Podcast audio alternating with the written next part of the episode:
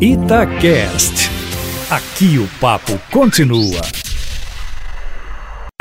Itatiaia Carros com Emílio Camanzi. Hoje é dia de Itatiaia Carros e estamos aqui com Emílio Camanzi para responder as perguntas dos nossos ouvintes. E a dúvida de hoje é do Gleison Peixoto, daqui de Belo Horizonte. Ele viu no YouTube que os modelos TSI da Volkswagen, se não tiverem manutenções corretas, podem se transformar em verdadeiras bombas, com muitos defeitos no futuro, e que os valores de manutenção podem ser elevadíssimos. Por isso, ele tem receio de adquirir um veículo com motor TSI. É isso mesmo, Emílio Camanzi? Boa tarde. Boa tarde, Patrick.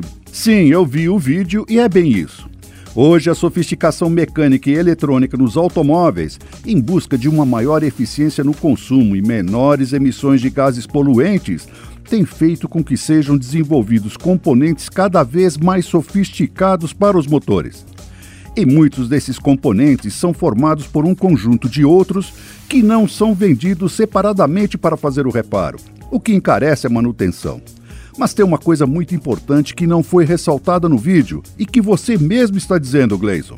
Se esses motores não tiverem a manutenção correta. Então, essa é a resposta.